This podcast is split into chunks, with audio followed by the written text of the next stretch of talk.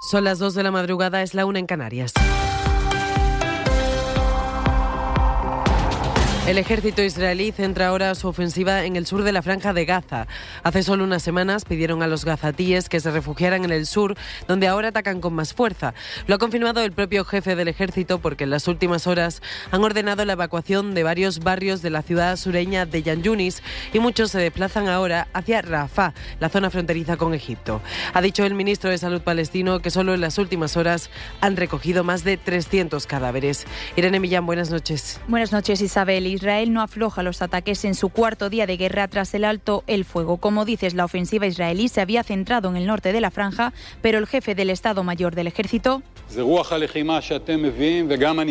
ha dicho que ahora luchan exhaustivamente en el sur. El Ministerio de Sanidad palestino ha actualizado el número de víctimas mortales en la franja. Dice que solo este domingo 316 personas han muerto y que 664 han sido rescatados bajo los escombros, aunque asegura que aún quedan muchos atrapados. Más de 15.000 palestinos han fallecido desde que comenzó la guerra el pasado 7 de octubre. Ni la presión internacional de figuras como el presidente Joe Biden, Kamala Harris o Blinken han conseguido rebajar las dimensiones de los ataques de Israel. Cuatro de cada cinco habitantes de Gaza han tenido que huir de sus hogares según la ONU y la organización ha reivindicado la necesidad de investigar sobre los posibles crímenes de guerra.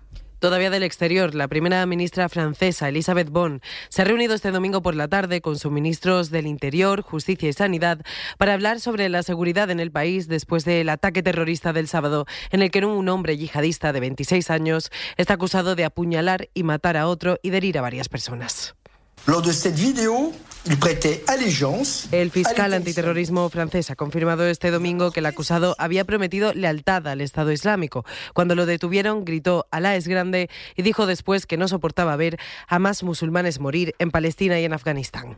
Y ya en España, el Partido Popular ha sacado este domingo a la calle a 8.000 personas, según delegación del Gobierno, 15.000 según el partido, para volver a protestar contra la amnistía en Madrid. Feijóo ha dicho que las conversaciones entre PSOE y Junts en Suiza y la figura del mediador internacional son una humillación. Sonia Palomino. El líder del PP se ha presentado ante los suyos como fiel defensor de la Constitución. Alberto Núñez Feijóo carga contra lo que considera opacidad en las reuniones del PSOE con el independentismo, especialmente contra la figura del verificador elegido por los socialistas y por Junts para su reunión en Ginebra. Sánchez ponga a un ciudadano del Salvador a decidir el futuro de España es una humillación. Ahora es un experto en guerrillas latinoamericanas la que nos tiene que decir cómo España trata a una de sus comunidades autónomas. Habla el líder del Partido Popular de un gobierno que reconoce como legítimo al mismo tiempo que tilda de corrupto. En el lado del muro en el que se ha colocado Sánchez solo hay mentiras y corrupción política. Feijóo llama a los suyos a no rendirse, a seguir protestando en las calles en una concentración que reunió a unas 15.000 personas según el Partido Popular, unas 8.000 según la delegación del Gobierno. Pues es todo por el momento. Se quedan en compañía del Faro con Mara Torres. La información vuelve en una hora y está siempre ampliada en cadenaser.com. Cadena Ser. Servicios informativos.